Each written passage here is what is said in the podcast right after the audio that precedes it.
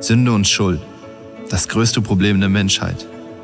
Wir verdrängen es, schieben es von uns weg, kehren es unter den Teppich, schließen unsere Augen davor, reden es klein.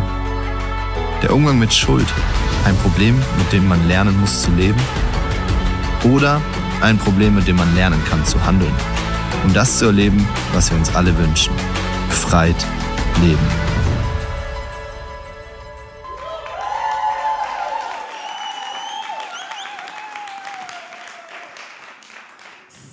Einen wunderschönen guten Morgen auch von meiner Seite. So schön, dass du hier bist, dass du eingeschalten hast. Hey, wir sind heute in der Serie Befreit Leben. Ich weiß nicht, wer hat denn die letzten zwei Sonntage schon mitbekommen in dieser Serie und einiges lernen dürfen? Doch auch ein paar? Ein paar. Ja, ich hole euch vielleicht doch noch mal ein bisschen ab. Wir sind aktuell als ICF Schwarzwald Bodensee in der Serie Befreit Leben. Umgang mit Schuld und Sünde. Umgang mit Sünde? In unserer aktuellen Zeit ist das ein Thema, das wenig thematisiert wird. Und wenn es thematisiert wird, auf eine Art und Weise, wo man sich vielleicht angeklagt fühlt, wo man denkt, ich bin nicht gut genug. Und unser Herzensanliegen ist es, in dieser Serie Befreit Leben, dass wir es lernen, einen angstfreien Umgang mit Schuld und Sünde zu haben.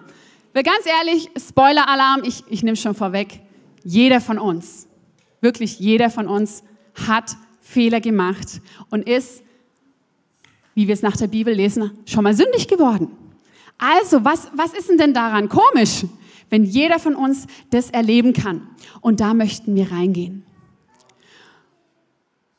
Und ich finde es immer, also ich bin so ein Typ, ich muss immer wissen, wo gehen wir damit hin? Was ist das Bild? Ne? Wir reden ganz oft von diesem Wort Vision. Was steckt denn dahinter? Wo gehen wir hin? Und eine Vision, die ich habe für diese Serie ist, dass wir als Christen wirklich ein Beispiel machen, was es heißt, frei zu leben.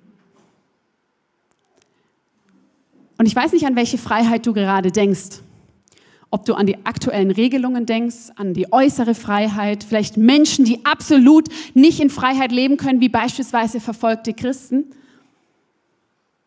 Aber was Gott hier meint, ist eine göttliche Freiheit. Und ich habe in der Vorbereitung auch auf heute und auch schon die letzten Jahre immer wieder Geschichten gelesen von, insbesondere von verfolgten Christen, die gefoltert wurden, die eingesperrt waren, teilweise über Jahrzehnte und trotzdem sagen konnten, ich bin frei. Nicht, weil ihr Körper frei war, sondern weil ihr Geist frei war. Und das ist ein Geheimnis. Ich habe hier mal, die Rahel hat schon gefeiert, unsere Physiklehrerin, ein Bild mitgebracht. Wer kennt es aus dem Physikunterricht? Ja, hier ein paar haben aufgepasst. Ich war Physik, war jetzt nicht mein Lieblingsfach, aber das ist das Newtonsche Pendel. Und das ist ein ganz typisches, klassisches Beispiel von ich habe einen Reiz, ich hebe die Kugel und dann kommt eine Reaktion.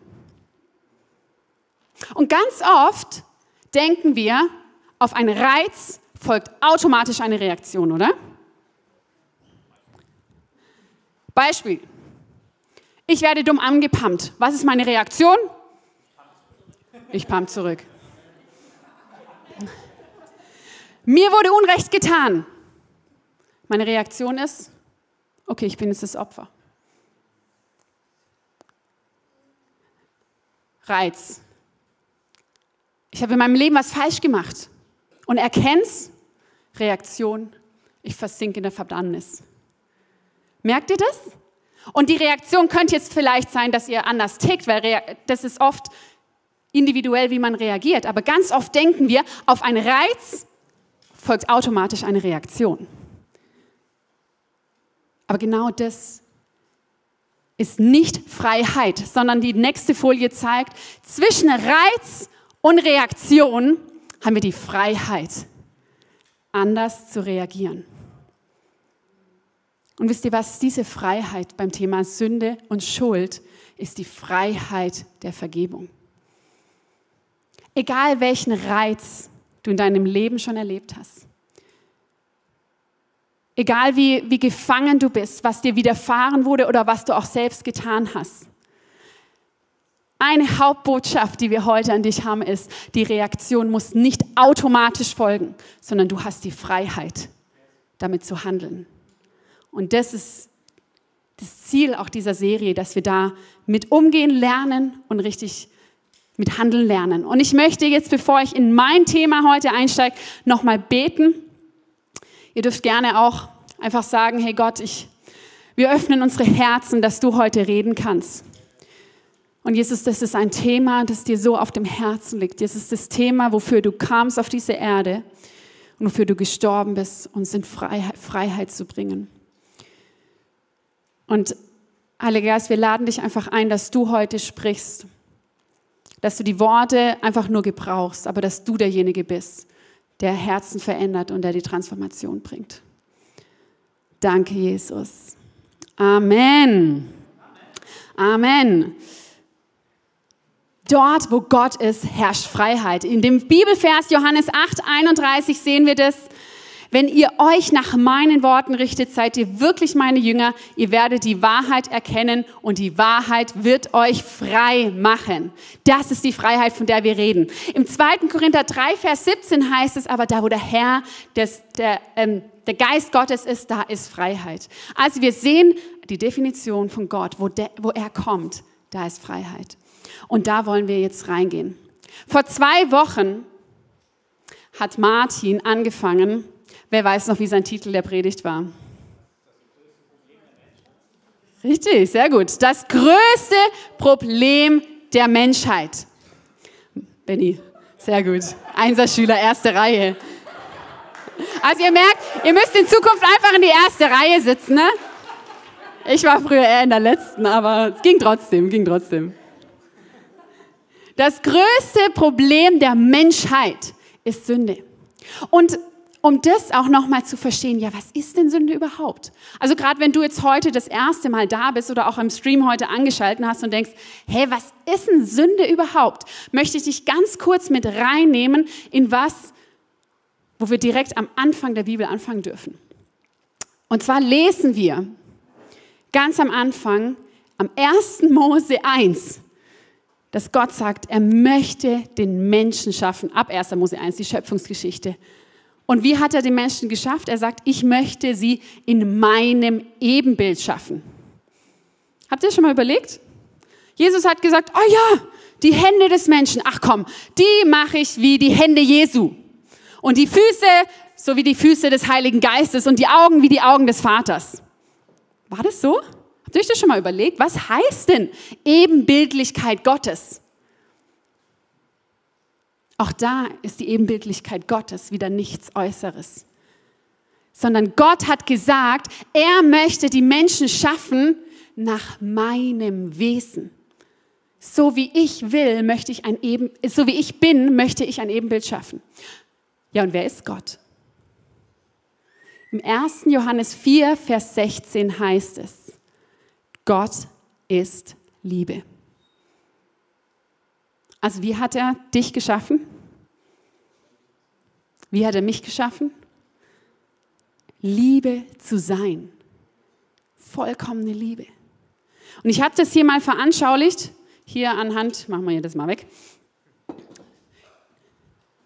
Liebe, ich habe gedacht, das kann man gut mit Licht symbolisieren. Gott hat uns geschaffen, in der Ebenbildlichkeit Gottes einfach Liebe zu sein. Jetzt lesen wir die Bibel weiter. Ich weiß nicht, wer das schon mal angefangen hat, die Bibel zu lesen. Ne? Und irgendwann kommen wir zu diesem Punkt im Garten Eden, wo Adam und Eva von der verbotenen Frucht essen. Und auch da hat Gott gesagt, wenn ihr von dieser Frucht esst, werdet ihr sicher sterben. Ist es passiert? Sind Adam und Eva gestorben, nachdem sie die Frucht gegessen haben? Nee. Können wir jetzt der Bibel überhaupt noch glauben hier? Nein, sie sind nicht gestorben. Nicht äußerlich gestorben. Aber was gestorben ist, die Ebenbildlichkeit Gottes ist gestorben. dass wir das Wesen Liebe sind, ist ab diesem Moment gestorben. Und ab da können wir die Geschichte der Menschheit anschauen, als eine verzweifelte Suche zu sehen, okay, sie sind nicht mehr an der Liebe angedockt. Das, wofür der Mensch geschaffen wurde. Und stattdessen suchen sie dieses Vakuum in sich zu füllen an verschiedenen Orten. Der Mensch ist geschaffen, Liebe zu sein, aber hat ein extremes Liebesvakuum. Wenn wir in, um uns herum schauen, wo suchen die Leute Liebe? Sie suchen Liebe in Anerkennung, in Beziehung, in Sexualität, in Karriere, in Geld, in Ruhm, in Sport, in was weiß ich was. Und es ist eine verzweifelte Suche, irgendwie wieder zu dieser Liebe zurückzukommen und irgendwie wieder Liebe zu sein. Ich weiß nicht, ob ihr diese Emotion auch kennt. Und das ist eigentlich nichts anderes als Zielverfehlung. Weil was ist das Ziel dieser Glühbirne? Zu leuchten. Das ist die Zielverfehlung. Wir sind geschaffen dafür, Licht und Liebe zu sein, aber weil wir nicht angedockt sind, schaffen wir es nicht. Wir haben das Ziel verfehlt. Und das Spannende ist jetzt, wenn wir an Sünde denken, denken wir automatisch an irgendwelche gravierenden Dinge, die passiert sind, die wir gemacht haben. Aber Sünde bedeutet aus biblischer Perspektive nichts anderes als Zielverfehlung. Das heißt, überall dort, wo wir nicht Liebe sind oder wo wir nicht leuchten, haben wir das Ziel verfehlt. Also gefühlt oft. Und dadurch ist es auch nicht schlimm. Es ist nicht dieses gravierende eine Sache, sondern es ist etwas Normales, mit dem wir einfach ganz normal lernen müssen, umzugehen. Und das Schöne ist, wenn wir jetzt wieder aber in die Bibel gehen, hat Gott gesagt, nein, das ist ein Zustand, der Zustand der Zielverfebung, das schmerzt Gott. Er liebt den Menschen doch und er hat eine Lösung geschaffen, die wir in Jesus sehen, weil Jesus kam auf diese Erde und hat dieses Verbindungskabel wiederhergestellt und hat gesagt, jeder, der in mir bleibt, wird ein neuer Mensch. Jeder, der mir in mir bleibt, kann wieder leuchten und ist wieder diese Bestimmung, diese Ebenbildlichkeit Gottes. Wir lesen es, dass wir in Korinther 5, Vers 17. Das bedeutet aber, wer mit Christus lebt oder mit anderen Worten in Christus lebt, der wird ein neuer Mensch. Er ist nicht mehr der Alte, sondern er hat ein neues Leben begonnen. Das heißt es, das ist die Botschaft am Ende von Jesus. Zu sagen, er führt uns in unseren ursprünglichen Zustand, für den wir geschaffen wurden, zurück. Und ihr seht hier hinten schon die vier Symbole, die wir eigentlich ganz oft am Ende jeder Predigt einblenden. Was ich gerade erklärt habe, sind genau diese vier Symbole. Das ist die Geschichte, das ist der Heilsplan Gottes, das ist die Liebesbotschaft, die wir aus der Bibel rauslesen, ist, Gott ist Liebe. Aber weil wir es oft nicht schaffen, Liebe zu sein, haben wir sein Ziel verfehlt. Aber es gibt die Hoffnung des Kreuzes, dass wenn wir in Christus sind, dass wir gerettet sind und dafür steht der Anker. Das ist das Evangelium, kurz verpackt in fünf Minuten. Und wenn du das schon in- und auswendig kennst, dann ermutige ich dich, gib es doch mal weiter. Und das Ziel einer, so einer Predigt ist nicht, euch noch mehr zu füllen und noch mehr Wissen zu geben. Wisst ihr das? Das Ziel dieser Predigt ist wirklich zum einen, Prinzipien weiterzugeben und Methoden. Ich habe ja ursprünglich mal auf Lehramt studiert. Ich weiß, wir haben hier einige Lehrer im Raum. Da denkt man immer in Kompetenzen. Was sollen die Schüler am Ende einer Unterrichtseinheit können? Und so möchte ich heute auch mal denken. Was soll, ist die Kompetenz? Was sind Prinzipien, die ich euch weitergeben möchte? Und das ist in dieser Serie Handeln mit Schuld. Das heißt, sitzt nicht da und denkt, oh, ich höre jetzt halt eine halbe Stunde zu, sondern ihr lernt gerade Methoden, die euer Leben radikal verändern können. Wenn ihr wisst und die Kompetenz habt am Ende, sie wirklich umzusetzen. Und das zweite Ohr, wie ihr hören durft, wie gesagt, für die, die schon jahrelang hier sitzen, hört's mal mit dem Ohr und überlegt, wie kann ich das weitergeben? Und jetzt erst komme ich zu meinem Titel der Predigt. War eine gute Einführung, gell? war lang. Aber ich, ich, ich bleibe in der Zeit. Ich versuch's, ich versuch's. Mein Titel heute ist, ich bin schuldig und jetzt. Ich bin schuldig und jetzt. In einer Welt voller Opfer. Geht es euch auch so manchmal? Gefühlt ist die Welt voller gefühlter Opfer. Ob man in Familien schaut, in Teams, in Gemeinden, in die Gesellschaft, gefühlt ist doch jeder das Opfer. Frage ich mich manchmal, wo sind eigentlich die Täter? Oder? In einer Welt voller Opfer stelle ich mir die Frage, wo sind eigentlich die Täter? Und es ist so schwer und es erfordert Mut und Demut, sich selbst als ein Täter anzuerkennen und zu sehen. Und die Botschaft, die ich heute an dich habe, ist, sich selbst als schuldig zu erkennen, ist ein Zeichen geistlicher Reife. Wenn ich vielleicht so direkt angefangen hätte, hätte ich gesagt, oh, ich bin schuldig, okay, jetzt geht's los. Hä? Jetzt kommen wir wieder ins Mittelalter, ja. Also ich knechte euch, ihr bitte auf den Knien nach Rom rutschen oder kasteien. Ne? Kennt ihr die ganzen Filme auch bei Illuminati, wo man sich selber kasteien, wer sie schuldig geworden sind? Leute, das ist nicht die Botschaft. Die Botschaft ist, die habe ich deswegen bewusst vorne rangestellt, dass wir wieder Liebe werden und dass jeder das Ziel verfehlt. Jeder ist schuldig geworden. Und deswegen ist der Umgang damit kein Problem, sondern ein Privileg. Buße ist keine Anforderung an dich, sondern das größte Privileg der Menschheit. Ich habe es hier, genau, Sündenbekenntnis ist kein Anspruch an uns, sondern unser größtes Privileg. Wenn wir das verstehen, können wir plötzlich ganz anders mit umgehen. Leute, das ist ein Privileg, dass wir diese Dinge anschauen können. Und ich möchte es heute mit euch ganz, ganz praktisch machen. Wie gesagt, ich habe gesagt, wir machen das methodisch. Ich habe hier auch meine Tafel dabei. Und zwar habe ich fünf Schritte dabei, wie wir umgehen können mit unserer eigenen Schuld. Und wie fängt es an?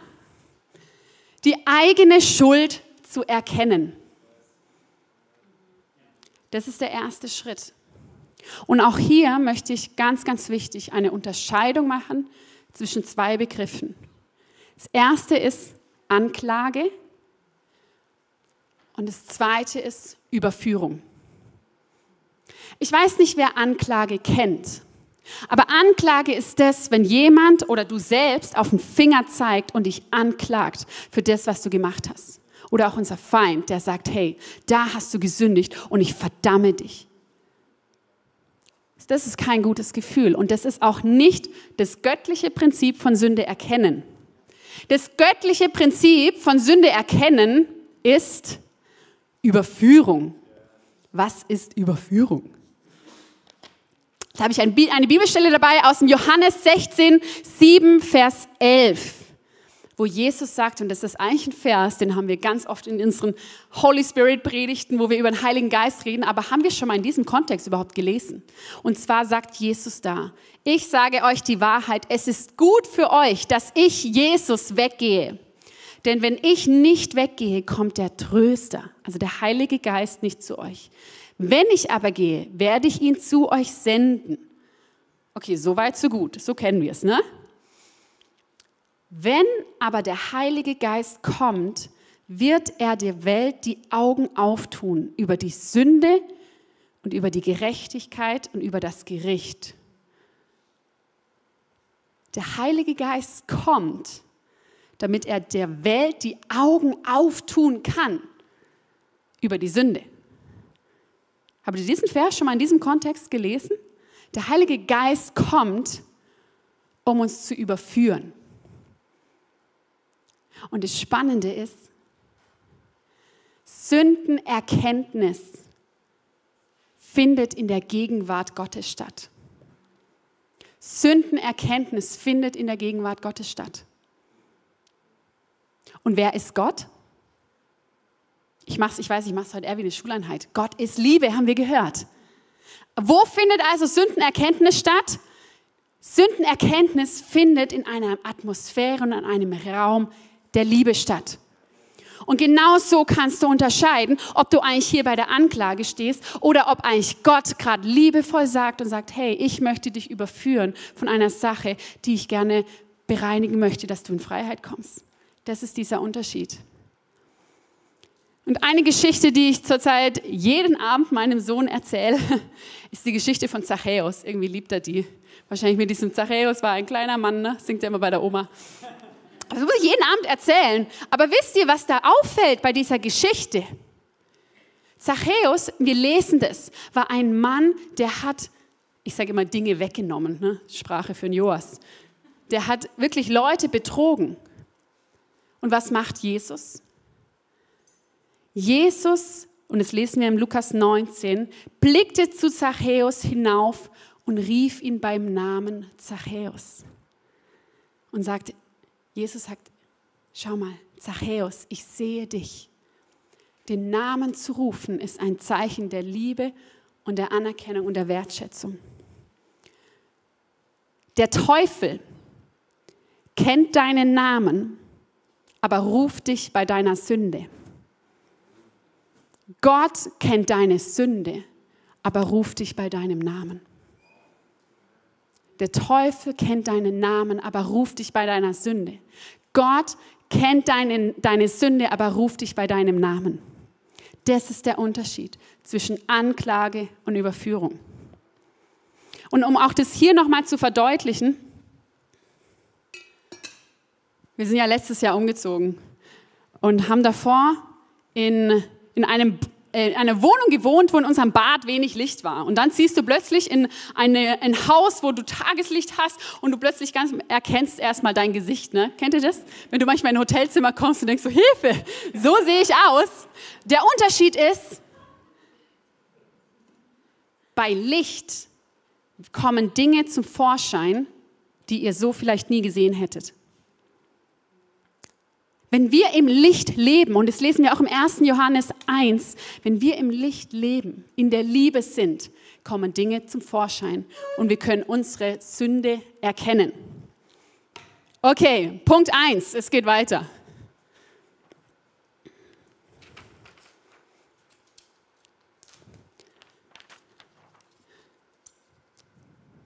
Sünde bekennen nachdem wir eine Sünde erkannt haben, geht es darum, die Sünde zu bekennen.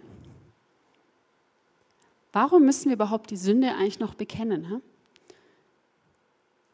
Kennt ihr diesen Satz? Jesus hat alle unsere Sünden vergeben, und zwar alle Sünden der Vergangenheit, der Gegenwart und der Zukunft. Stimmt dieser Satz?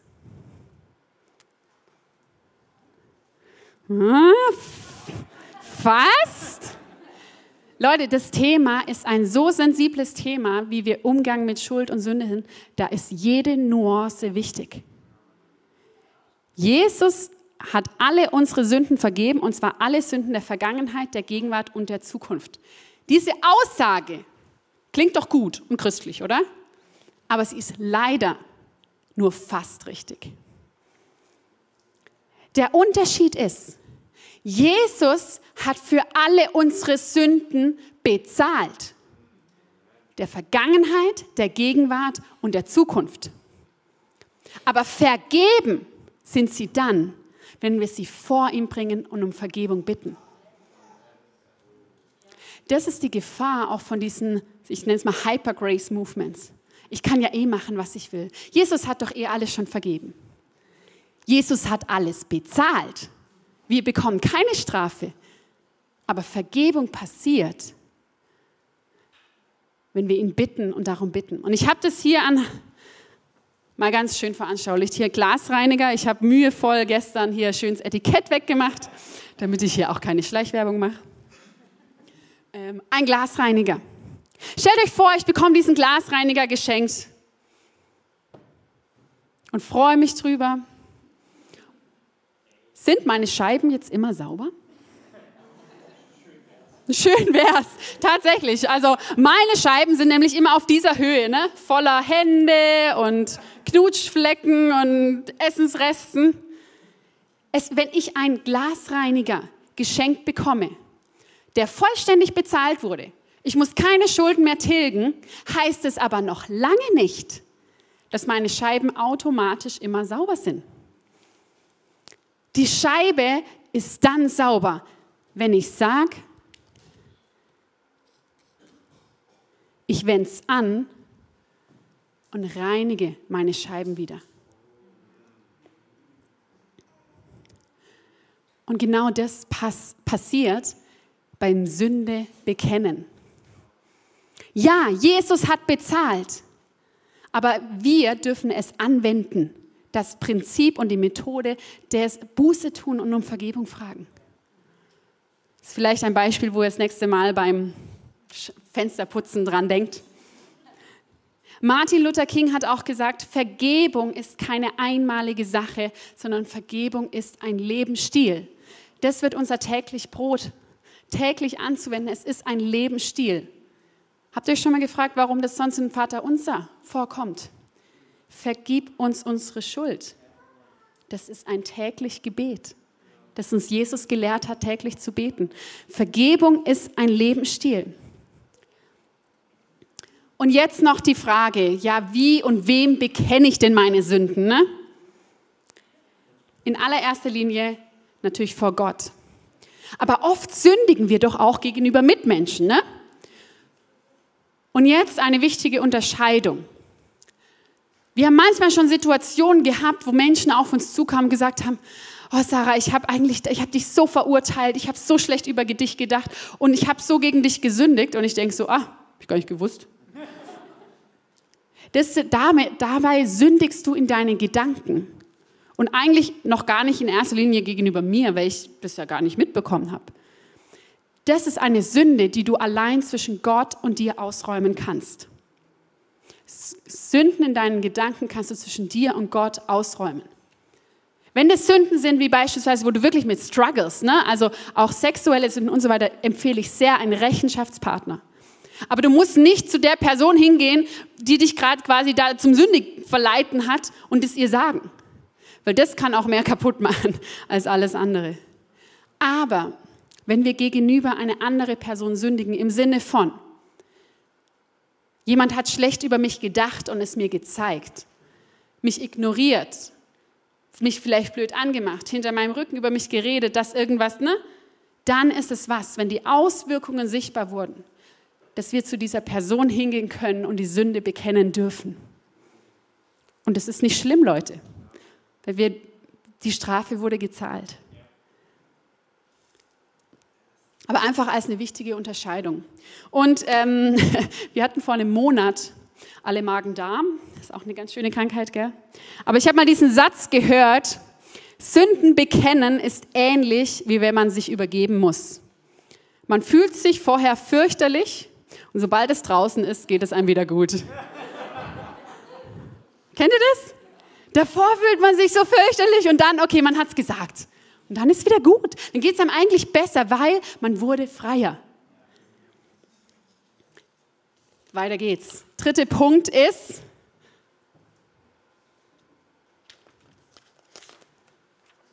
Vergebung empfangen. Und zwar lesen wir in Jeremia 33, Vers 8, ich will sie von all ihrer Schuld reinwaschen, mit der sie gegen mich gesündigt haben. Alle bösen Taten, mit denen sie sich gegen mich gewandt haben und die, die sie mir untreu geworden sind, will ich ihnen vergeben. Das ist quasi noch schon eine Verheißung aus dem AT für das, was passieren wird. Aber wir finden auch im NT ganz, ganz viele Stellen, dass wir, wenn wir unsere Sünden bekennen, ist wie dieses Bild, es wird auf dieses Opferlamm, was ja Jesus ganz oft beschrieben wird, wird es draufgespannt und es wird weggeschickt. Im Psalm 103 lesen wir, sofern der Osten vom Westen ist, hat er unsere Verfehlungen von uns entfernt. Wenn wir unsere Sünden erkennen und bekennen, dürfen wir sicher sein, dass wir Vergebung empfangen dürfen. Und hier ein kleiner Nebensatz. Schuldgefühle sind nicht göttlich, wenn sie schon also wenn die Schuld schon bereinigt wurde. Du darfst auf die Wahrheit Gottes stehen, zu sagen, wenn Gott sagt, er hat vergeben, dann hat er vergeben. Und du musst nichts tun, nichts leisten, dich nicht selbst knechten oder sonst was tun.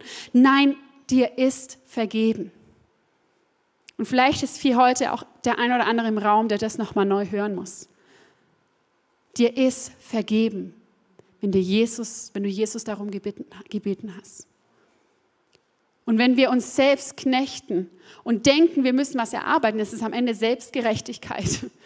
Und wir machen das, was Jesus am Kreuz getan hat, eigentlich klein damit. Da hilft es wirklich, auf die Wahrheiten Gottes zu stehen und immer wieder auszusprechen dass es diese Sünde weg ist.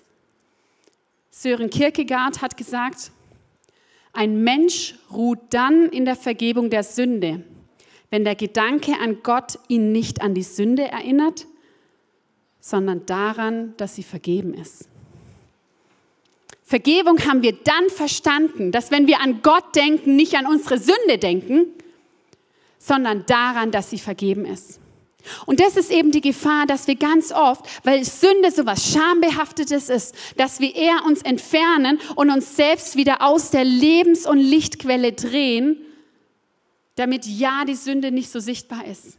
Aber unsere Reaktion sollte sein, wir kennen unseren Gott. Wir wissen, was er für uns getan hat. Und wir wissen, dass er uns in einem Raum der Liebe begegnen möchte, dass er uns beim Namen ruft und dass wir dort wirklich Vergebung empfangen dürfen. Kommen wir zum vierten Punkt. Umdenken, Metanoia. Jesu erste Worte waren, tut Buße, denn das Himmelreich ist nahe herbeigekommen.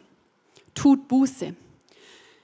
Wir denken ganz oft bei Tut Buße an was Negatives, aber Tut Buße ist eigentlich nichts anderes als Umdenken. Dass wir unsere Gedanken umstellen. Und wenn wir in einem Bereich gesündigt haben, dürfen wir plötzlich uns umstellen und sagen, stimmt, ich kann umdenken. Ich bin doch gar nicht mehr der Sünder, sondern wenn wir Christen sind, dann leuchten wir, dann sind wir an der Lichtquelle, wir sind Kinder Gottes und wenn Sünde passiert, dann ist es unsere Seele und was Äußeres, aber es ist nicht mehr unsere Identität. Ganz wichtig, viele Christen haben noch die Identität, als ob sie ein Sünder seien. Das ist falsch, weil wenn wir in Christus sind, haben wir unsere Bestimmung wieder. Wir sind wiederhergestellt und unsere Identität ist es, ein Kind Gottes zu sein. Sünde ist dann nichts mehr, was unseren Geist ausmacht, sondern nur noch was, was unsere Seele befleckt. Kennt ihr den Unterschied? Sobald du Jesus kennst, ist Sünde nicht deine Identität, sondern nur was Äußeres, was deine Seele befleckt und wo du sagen kannst, das ist mein alter Mensch, ich möchte das nicht mehr tun, ich denke um. Ich möchte Liebe sein und in allem in Liebe agieren. Und Martin Luther hat dazu gesagt, wenn Jesus Christus sagt, tut Buße, hat er eigentlich gemeint, dass es das ganze Leben eines Gläubigen Buße sei. Wenn wir wirklich in Jesus wieder sind, ist unser ganzes Leben ein Umdenken. Das Alte ist vergangen, das Neue hat begonnen. In Römer heißt, lasst sich erneuern durch, ähm, verändern durch Erneuerung eurer Denkweise. Das ist das, wie Umkehr passiert. Und eigentlich würden jetzt ganz viele sagen, okay, dabei können wir es belassen. So können wir umgehen, wenn wir sagen, ich habe gesündigt. Ich habe aber noch einen letzten Punkt. Wiedergutmachen. Hm.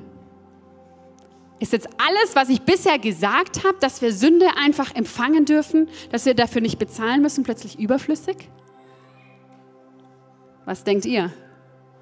Nein. Das Ziel von Wiedergutmachen ist nicht die Sühnung der Schuld, sondern die Wiederherstellung des Vertrauens in eine Beziehung. Wiedergutmachen ist nicht auf der Ebene zwischen dir und Gott. Das ist durch die Vergebung vollkommen passiert und bereinigt. Wiedergutmachen passiert auf der Ebene zwischen mir und meinen Mitmenschen. Weil durch Sünde ganz oft Vertrauen gebrochen wird. Beziehungskiller Nummer eins ist Sünde. Ist die Zielverfehlung, dass wir nicht Liebe sind. Und auch da können wir wieder in die Geschichte von Zachäus schauen, indem er sagt in Lukas 19, Vers 8, Herr, ich werde die Hälfte meines Reichtums den Armen geben und wenn ich die Leute bei der Steuer betrogen habe, werde ich es ihnen vierfach erstatten. Zachäus bezahlt da nicht seine Strafe ab, seine Sünde, sondern er macht wieder gut, wo er Beziehungen zerstört hat. Und das ist auch ein wichtiger Punkt. Und je nachdem, an was du jetzt denkst in deinem Leben, wo du das erlebt hast, finanziellen Schaden wieder gut zu machen, ist leicht. Auch emotionalen Schaden wieder gut zu machen. Beispielsweise hast du deine Familie verlassen, deinen Partner verlassen, deine Kinder verlassen, sonst was. Dann geh doch zu dieser Person und sag, was kann ich tun, dass das Vertrauen wieder gebaut wird? Was kann ich, was würde dir helfen, dass die Beziehung wiederhergestellt wird? Nicht jede Beziehung wird automatisch wiederhergestellt. Es braucht immer noch einen Gegenpart. Aber das ist das, was wir bei Wiedergutmachen machen können.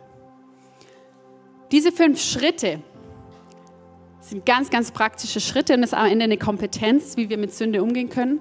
Und wir haben euch jetzt ein Tool noch mitgebracht, wie ihr das auch nach Hause nehmen könnt. Basti, du darfst das doch ganz kurz mal vorstellen, damit ihr euch das auch wirklich praktisch auch zu Hause anwenden könnt. Yes, so cool. Ähm, ihr seht den QR-Code gleich abscannen, weil dann kann man gleich praktisch anhand von dem Zettel mitmachen. Ich liebe es immer auf die Bühne zu kommen, die Pads sind schon an. Sind wir gleich viel mehr Salbung im Raum. Ne? Ähm, was mir ganz, ganz, ganz wichtig ist beim Thema Handeln mit Schuld, ist der ganze Faktor Freude. Na? Also, wie tun wir Buße? Fröhlich. Na? Warum? weil wir einen Grund zu jubeln haben, weil wir unsere Schuld loswerden. Und das ist für mich immer was, wenn man, also die meisten, meistens ist es so, Umgang mit Sünde ist immer so, oh nein, ich habe gesündigt, auch voll blöd und so, ne? Ich, ah, mh, hm, Zielverfehlung, schade. Nee, es ist sowas wie Zimmer aufräumen und es ist gut. Zimmer aufräumen ist gut. Wer liebt es, nach Hause zu kommen, die Spülmaschine ist voll mit dreckigem Geschirr? Wer mag das? Ja? Wer liebt es, man kommt nach Hause und die ist schön ausgeräumt und sauber? Na, das ist herrlich, oder? Das ist super. Na, und genau das Gleiche machen wir mit diesem Zettel. Wir gehen dieses Tool durch. Ähm, blenden wir es auch ein oder lassen wir nur den QR-Code? Okay, nur so. Gut, dann muss ich es noch kurz hier aufrufen. Einen Moment bitte. Genau. Und vielleicht geht es einigen von euch so, ich glaube, das ist weit verbreitet, auch unter Christen, habe ich gehört, ähm, dass man am Sonntagmorgen auf der Fahrt in die Church sich vielleicht gestritten hat. Also es kann ja passieren, in manchen Ehen kommt es vor, ja, habe ich gehört, dass, dass es Streit gibt. Was, vielleicht hat die Frau wieder zu lange im Bad gebraucht oder der Mann hat gestern vergessen, die Spülmaschine auszuräumen und es ist heute Morgen aufgefallen. Na, und dann sitzt man zusammen im Auto und dann fängt man an. Und dann fängt der Erste an zu nörgeln. Na, und dann nörgelt der Zweite hinterher, ne, weil Reizreaktion und so weiter. Gell? Ja, und dann bauscht sich vielleicht, kommt noch das ganze dreckige Geschirr der Vorwoche mit raus. Das heißt, da kommt noch das, was da noch passiert ist und das, was da passiert ist und es knallt so richtig schön. Ja? Und das Tolle ist bei Gott, Gott rechtfertigt Sünde nicht, sondern er vergibt sie. Das heißt, bei Gott geht es nicht darum, wer Recht hat. Das ist Gott völlig egal. Und Gott geht es auch in deinem Leben nicht darum, dass du das Opfer bist, sondern dass du der Täter bist. Also Gott schaut jeden Menschen nicht als Opfer an, sondern jeden Menschen als Täter. Das heißt, er fragt nicht, warum hast du das gemacht, ne, sondern er fragt, ja, oder er sagt, hey, da ist es. Jetzt handel damit. Und es braucht immer einen, der diesen Kreislauf durchbricht. Ne, und da können wir immer auf unser eigenes Leben, und gucken, äh, Leben schauen und gucken und sagen, hey, okay, wo kann ich diesen Kreislauf durchbrechen? Wo kann ich reintreten und sagen, okay, jetzt handle ich mit meiner Schuld? Und dafür ist dieser Zettel da. Und ich hoffe, ihr habt ihn jetzt mittlerweile alle aufgerufen auf euren Geräten. Deswegen schaut, lasst ihn doch gemeinsam anschauen. Und das ist etwas, was innerhalb von Sekundenbruchteilen in deinem Gehirn passieren kann. Du kannst mit Schuld handeln innerhalb von Sekunden. Ist kein Problem. Aber wenn du nie gelernt hast, wie, dann ist es immer nur ein, oder bei den meisten ist es ein über Sünde hinwegwischen und nicht ein sauber damit durcharbeiten. Deswegen haben wir diesen Zettel mal da. Und in der ersten Spalte, das kann man sich mal ausdrucken und einfach mal praktisch auch als Ehepaar ist eine super Übung, sich einfach hinzusetzen mit so einer Situation jeder füllt den Zettel mal aus, was er gemacht hat. Ne? Und dann liest man sich am Ende diese Zettel gegenseitig vor und handelt damit. Super befreiend. Mega schön. Ne? Also, du hast gesündigt, was hast du getan? Und dann schreibst du einfach schön rein, was du gemacht hast. Nämlich zum Beispiel als Mann, ich habe gestern meiner Frau versprochen, ich räume die Spülmaschine aus, ich habe es nicht gemacht, es tut mir leid. Es war mein Fehler. Ne? Als Frau, ich habe gesagt, ich bin da und da fertig und meinem Mann ist es wichtig, dass wir losfahren pünktlich und ich habe es nicht eingehalten, es tut mir leid. Ne? Man schreibt es einfach sauber auf. Man schreibt nicht die Begründung rein, warum? Sondern man schreibt einfach nur in, ich habe es gemacht. Punkt. So, ne? Okay. Dann Symptome. Ne? Welche Folgen hatte diese Situation? Da schreibst du hin, ja, weil ich die Spülmaschine nicht ausgeräumt habe. Ne? Dann schaust du, gibt es Symptome in meinem Körper? Weiß nicht, vielleicht hast du es schon tausendmal gemacht und dir geht es echt schlecht damit, mies damit. Ne? Hast schlechtes Gewissen und so. Gibt es Symptome in deiner Seele oder in deinem Umfeld? Ne? Dein Umfeld, meine Frau ist jetzt sauer, weil es hat meine Frau verletzt. Ne? Wo ist der Feind involviert? Kannst du gleich gucken, ne? hat sich der Satan draufgesetzt, hat irgendwelche Anfeindungen, Anschuldigungen hervorgebracht. Ja, ich habe sie ja nur nicht ausgeräumt, weil sie hat das und das nicht gemacht. Ne? Dann kann man einfach mal sauber nachschauen, sind da noch irgendwelche Lügen mit im Spiel? Ist da noch irgendwas, irgendein Blödsinn mit im Spiel? Und dann kannst du dich mal fragen, ne? gut, jetzt ist bei dem Beispiel ist die Spalte wahrscheinlich überflüssig, aber generell ist schon damit gehandelt worden, weil manchmal kommen solche Sachen ja immer wieder. Ne? Muss es jetzt wieder ausgeräumt werden oder ist es was, was der Feind wieder aufgewärmt hat? Ne, kannst du gucken, ja, nein. ne, kannst da reinschauen und reinschreiben. Und dann gehen wir eine Seite weiter. Und jetzt wird es spannend, ne? weil jetzt kommen diese Fragen wie, wie ist diese Situation im Blick aufs Königreich zu beurteilen? Warst du dir währenddessen deiner Identität in Christus bewusst, ja oder nein? Ne? Und es ist schon so, also es ist schon faszinierend, weil da geht es eigentlich um diese ganze Sache wie, hast du dich in dem Moment, also ich als Mann habe ich mich in dem Moment, wo meine Frau zu lange im Bad gebraucht hat und ich mich aufgeregt habe, wie ein Sohn Gottes verhalten oder nicht? Ja oder nein? Habe ich in, in meinem Gehirn, in meinem Kopf dann Anschuldigungen gegen sie vorgebracht? Habe mich aufgeregt, habe mich echauffiert oder war ich voller Liebe? War ich voller Geduld? Ne? Habe ich ihr Raum gemacht dafür? Habe ich gesagt, nee, ich habe Gnade mit ihr, ist kein Problem. Andersrum war ich als Frau gegenüber, ich habe die Spülmaschine aufgemacht, sie ist wieder dreckig, er hat sein Wort nicht gehalten. Ne? Bin ich in Zorn gegangen? Bin ich in Anklage gegangen? Habe ich mir schon vorgestellt, was ich alles mit ihm tun werde? Ne? So, und wie ist ihm heimzahl? Oder habe ich Gnade gegeben? Und dann merke ich, nee, habe ich wahrscheinlich nicht. Kann ich gleich noch einen Zettel ausfüllen? Ich kann sagen, Gott, ich, ich, ich, ich war kein guter Sohn, ich war keine gute Tochter. Sorry, es tut mir voll leid. Ja? Dann nächste Spalte, wie hättest du reagieren können, wenn du dir in dieser Situation der Gegenwart Jesu bewusst gewesen wärst? Oh, das ist immer so schön, ne? Dann kann man die ganzen Ideale reinpacken. kann man sagen, ja, wenn ich, wenn, ich, wenn ich mir klar darüber gewesen wäre, wer ich bin in Christus, hätte ich voll Geduld haben können. Kein Problem. Ne? Hätte ich voll Liebe haben können. Wäre kein Stress gewesen. Ja. Aber ich war mir halt dessen nicht bewusst in dem Moment. Dann, welche Schätze, Wahrheiten, Realitäten vom Königreich hätten dir helfen können? Ja, zum Beispiel, dass der Herr dein Versorger ist oder mein Versorger, ne? dass er sich um alles kümmert, dass wir rechtzeitig ankommen werden oder dass es, dass es noch einen Parkplatz gibt, wenn wir da hinfahren. Ne? Und dass, ähm, ja, dass es nicht darum geht, dass ich immer pünktlich bin oder so. Ne? Also einfach so Sachen wie, der Herr ist mein Hirte, mir wird nichts mangeln. Ne? Der Herr ist mein Versorger, er kümmert sich um alle Dinge außenrum. Ähm, die nächste Spalte ist auch wieder spannend bei tieferen Themen. Wie hilft dir das Wissen, dass Gott der Gott der Ewigkeit ist? Was heißt das? Gott ist außerhalb von Raum und Zeit.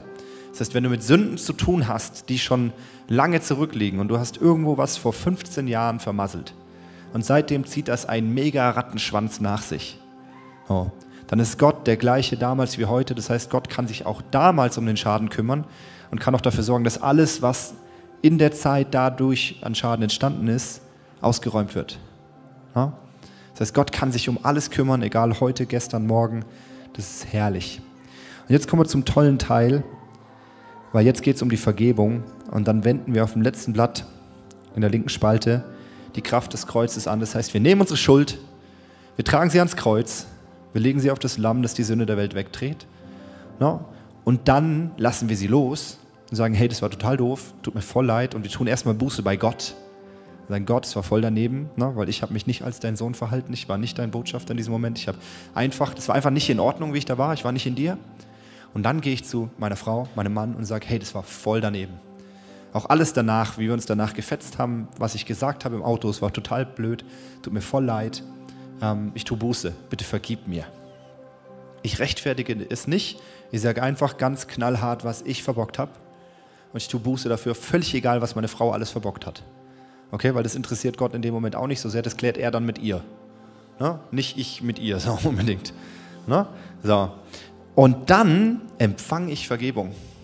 Und Leute, das ist ein Prozess, das muss man machen, das muss man aktiv tun, Vergebung empfangen. Und das ist wundervoll und dann genieße ich das erstmal. Dann sage ich, Gott, ich bitte dich um Vergebung und dann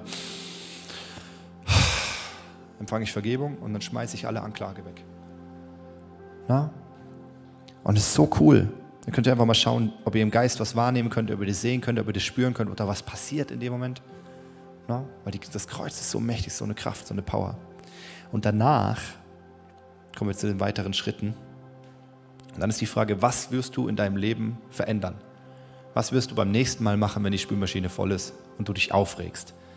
Was wirst du beim nächsten Mal machen, wenn deine Frau zu lange braucht im Bad? Na, wenn ihr im Auto sitzt und euch anpumpt, was, wie wirst du das nächste Mal reagieren? Was wirst du ändern? Das ist eine sehr wichtige Frage. Wo musst du Wiedergutmachung leisten? Na, als Mann, wenn du heimkommst, räum erstmal die Spülmaschine aus. Das ist eine tolle Wiedergutmachung. So. Ja. Als Frau stell deinen Wecker eine zehn Minuten früher, damit du rechtzeitig fertig bist. Das ist Wiedergutmachung. Und das ist herrlich, weil was macht es? Das zeigt, das, das, das wieder, stellt die Beziehung wieder her. Na, hol dir zurück, was der Feind gestohlen hat, fordert es wieder ein. Öffne dein Herz wieder. Das ist ganz wichtig, Ehepaare. Bitte öffnet eure Herzen wieder zueinander. Und es geht ganz einfach. Kinder könnt ihr immer sagen, wie weit offen ihr Herz ist. Könnt es an der Hand so oder so oder so. Ne? Ist gar kein Problem. Könnt ihr wahrscheinlich auch sagen. Hanna, wie weit offen ist dein Herz zum Dennis? Zeig mal kurz. oh. okay, super, toll, ehrlich. Dann mach's mal wieder auf. ja, und es ist einfach eine Entscheidung, das ist herrlich. Du kannst einfach sagen, ich entscheide mich jetzt dafür, mein Herz wieder aufzumachen. Und dann sprichst du das der Person in die Augen und sagst, ich mache mein Herz zu dir wieder auf. Und dann machst du so. Und dann ist dein Herz wieder offen. Weil das ist einfach eine Entscheidung. Und das ist herrlich. Na, genauso zu Gott. Mach dein Herz zu Gott wieder auf. Veränder dein Denken und Reden. Welche Wahrheiten wirst du ab heute befestigen? Na? Und welche Lügen willst du weiter wiederholen? Meine Frau braucht immer so lange im Bad. Hör auf, das zu reden. Na? Fang an, Wahrheiten zu sprechen. Fang an zu sprechen, wer sie ist, nicht was sie tut. Ist nicht so relevant. Na? Befestige deine Identität, wer du bist in Christus und was bedeutet dies nun für dein Leben.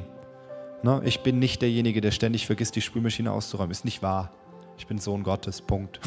Das ist nicht meine Identität, dass ich der bin, der vergisst, Dinge zu tun. Na, das ist nicht wahr. Ja. Und dann schaust du, am Ende ist die Schuld weg. Wenn sie nicht weg ist, machst du den Zettel nochmal. Wenn die Schuld weg ist, dann freust du dich drüber und sagst Halleluja, danke Jesus. Und dann so kommt wieder Herstellung in Beziehungen rein. So handelt man mit Schuld. Und das, am Anfang muss man es vielleicht einfach mal fünfmal sauber machen. Und dann geht es immer schneller, immer schneller, immer schneller. Am Ende ist es eine Sache von Sekunden. Na, aber es ist wie mit Schnürsenkel binden. Wer denkt heute noch drüber nach, wenn er sich die Schnürsenkel bindet, wie es geht? Kaum jemand. Wie lange habt ihr gebraucht, um das zu lernen? Okay?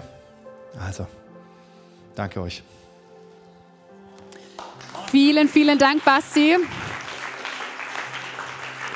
So cool, das einfach praktisch zu haben. Wir werden für die, die jetzt das nicht abscannen konnten, auch nochmal durch einen Telegram-Kanal schicken. Also kleine Werbung vorneweg, da reinzugehen. Und ich möchte jetzt einfach noch mit uns beten. Ihr dürft gerne aufstehen und, ähm, und zwar für zwei Dinge. Das erste ist, wenn du sagst, du bist diese Glühbirne und du bist eigentlich noch auf der Suche nach deiner Bestimmung, du, du sagst, du bist noch nicht in Jesus gegründet, möchten wir zum einen für dich beten, dass du wieder die Kraft von Jesus erfahren darfst und dann ein Kind Gottes bist. Und für alle, die diese Entscheidung schon mal getroffen haben,